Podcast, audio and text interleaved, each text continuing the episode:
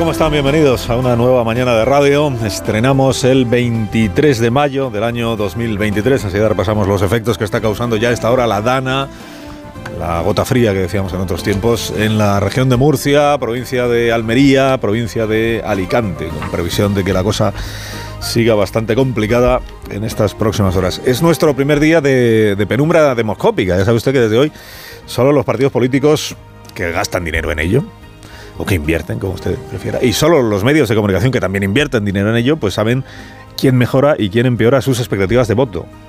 Para el resto del personal, las encuestas permanecen ocultas. Pues no tenemos contratada empresa de sondeos para andar por casa, así que para el resto del personal la vida sigue hacia el domingo de urnas sin tendencias, ni porcentajes, ni intenciones de voto. Saldremos adelante, naturalmente que sí, lo hemos hecho en cada campaña electoral. Pero oye, a ver si se animan estos partidos políticos que tan modernos que tenemos, que están siempre presumiendo de reformar constantemente las leyes para armonizarnos con no sé quién y, modernizar nuestra ley. A ver si se animan a enterrar el fósil este de nuestra vida pública, que es la prohibición de publicar encuestas a cinco días de que se abran las urnas.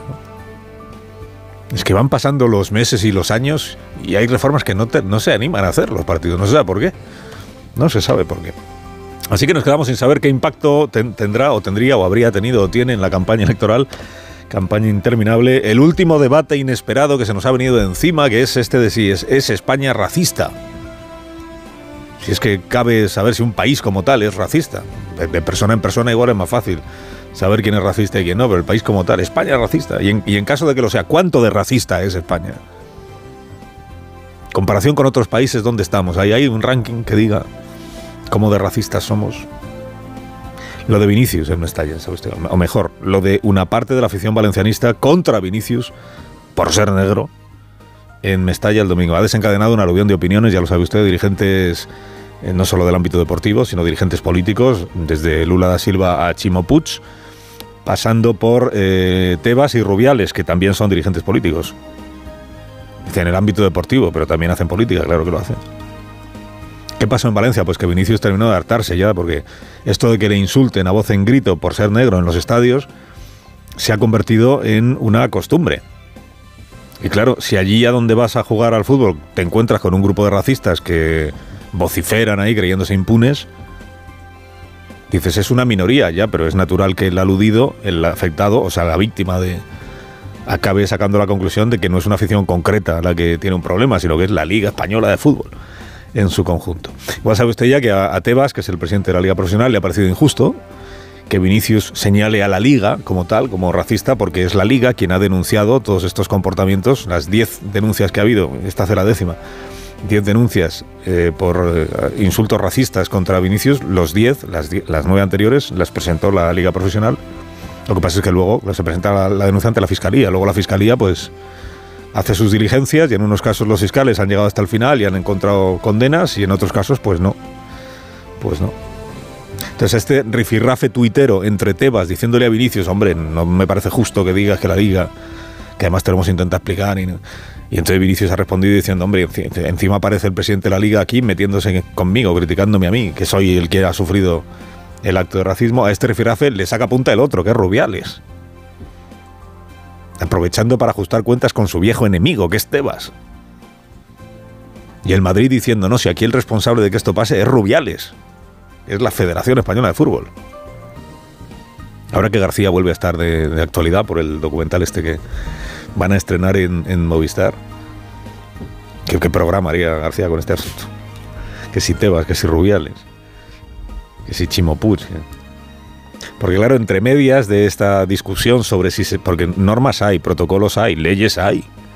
Está diciendo ahora Irene Montero, es urgente una ley contra el racismo. Bueno, las que hay no se llaman exactamente así, pero penalizar penalizan estos comportamientos. Como hay normas deportivas que penalizan estos comportamientos. La, la, duda, el debate, la discusión en todo caso es si se están aplicando adecuadamente o severamente estas normas o se está dejando pasar. Si hay mucha manga ancha ante comportamientos de estas características que decía el entrenador del, del Barça, decía Xavi, a mí también me insultan, porque parece que en el fútbol, dice él, parece que es el único ámbito en el que está permitido el insulto y no pasa nada. Yo añadiría otro, Xavi, que es el ámbito de la política. En la política también se insultan mucho. Y también juegan a despreciar al otro solo por pensar distinto como para dar lecciones luego de tolerancia a los demás. Dicen tolerancia cero con el racismo. Bueno, empiece por aplicarse usted el cuento y aplíquese la tolerancia cero contra el insulto al adversario político solo por ser un adversario político, ¿no? El desprecio este que destilan la mayoría de las declaraciones que se escuchan estos días, ¿no? Esta expresión que en su día puso en circulación Podemos y que ahora ha hecho suya también Díaz Ayuso, esto de hay que echarlos. Hay que echarlos como si quienes están en los gobiernos hubieran llegado por la fuerza a, a tomar el poder están gobernando porque les han votado los ciudadanos. Hay que echarlos, hombre, será, hay que relevarlos democráticamente, ¿no? Bueno, eh, entre medias de todo este asunto, pues claro, varios ministros han pronunciado sobre lo del caso Vinicius. El ministro de, Justicia brasileño ha dicho esta madrugada que están viendo a ver si jueces del Brasil pueden ocuparse de este asunto en la medida en la que la víctima del asunto o del hecho delictivo o presuntamente delictivo es un, nacionalizado, es un nacional brasileño.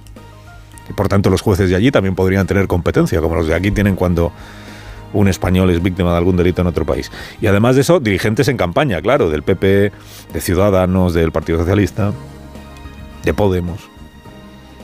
¿En qué coinciden todos los que se han pronunciado? En que, en que es intolerable lo que ha sucedido. Hasta ahí llega la coincidencia. Luego ya están los matices. Hay quien pone el acento en esto de no se puede generalizar, España no es racista. Y hay quien, como Chimo Puig, presidente autonómico, Comunidad Valenciana, donde sucedieron los hechos, hay quien, eh, como Chimo Puig, condena el racismo, pero salvando a la afición del Valencia y criticando la arrogancia, se entiende que del brasileño. El público de Mestalla, yo no, en absoluto creo que sea racista. Y también es verdad que los jugadores eh, deben ser buenos profesionales y no deben eh, comportarse de una manera arrogante. La arrogancia y la soberbia es muy mala consejera. Que se supone que esto va por un gesto que hizo Vinicius a la afición valencianista deseando el descenso del Valencia segunda, o así se ha interpretado. Dice, ¿influirá esta declaración que ayer hizo, hizo, Chimo Puig? ¿Influirá en sus opciones para repetir como presidente? Pues ni la menor idea. Si es que ya no hay encuestas como para medir estas cosas. Dice, ¿remontará Podemos la pésima campaña que ha hecho ahora que el Ministerio de Igualdad dice que es urgente una ley contra el racismo cuatro años después de empezar a gobernar el país? Pues tampoco lo sabemos, tampoco. Si estamos los medios empeñados en que cualquier cosa que suceda tenga algún efecto electoral, pues probablemente, pues probablemente sí. Esto de Vinicius da para mucha declaración de políticos tremendamente sensibilizados con el asunto, pero no parece que vaya a tener el más mínimo efecto electoral. Pero bueno, a saber, candidatos en campaña, pues se les está haciendo larga la campaña, o esa impresión transmiten ya, ¿no? Como que tienen agotado ya el repertorio de... En el repertorio y en el caso del presidente, el bombo de los anuncios. Ayer hecho mano de las bondades de la, de la paridad en los órganos de poder y de la ley de paridad que sigue en fase de proyecto, porque hoy el Consejo de Ministros dice el presidente, en segunda vuelta vamos a aprobar hoy.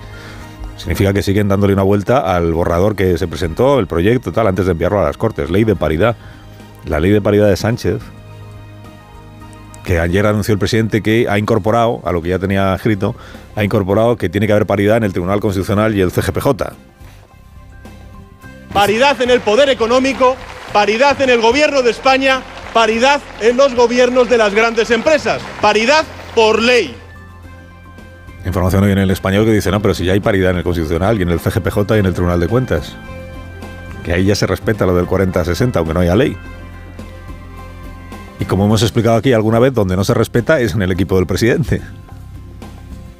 En el Palacio de la Moncloa, el equipo del presidente, 90% son hombres.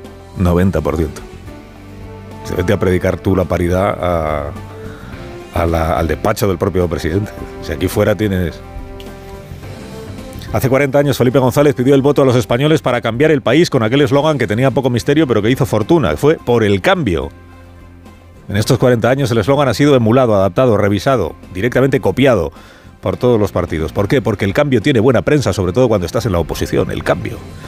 Y el riesgo de abusar de la palabra cambio es que acabes haciendo un trabalenguas. Adelante, Alberto Núñez Fijo. El cambio por el cambio no es suficiente. Aquí no se trata de cambiar un gobierno por otro. Aquí se trata que después de cambiar el gobierno hagamos los cambios que España necesita. Por tanto, no es cuestión de cambiar por cambiar, es cuestión de cambiar para hacer cambios. Carlos Alsina en Onda Cero.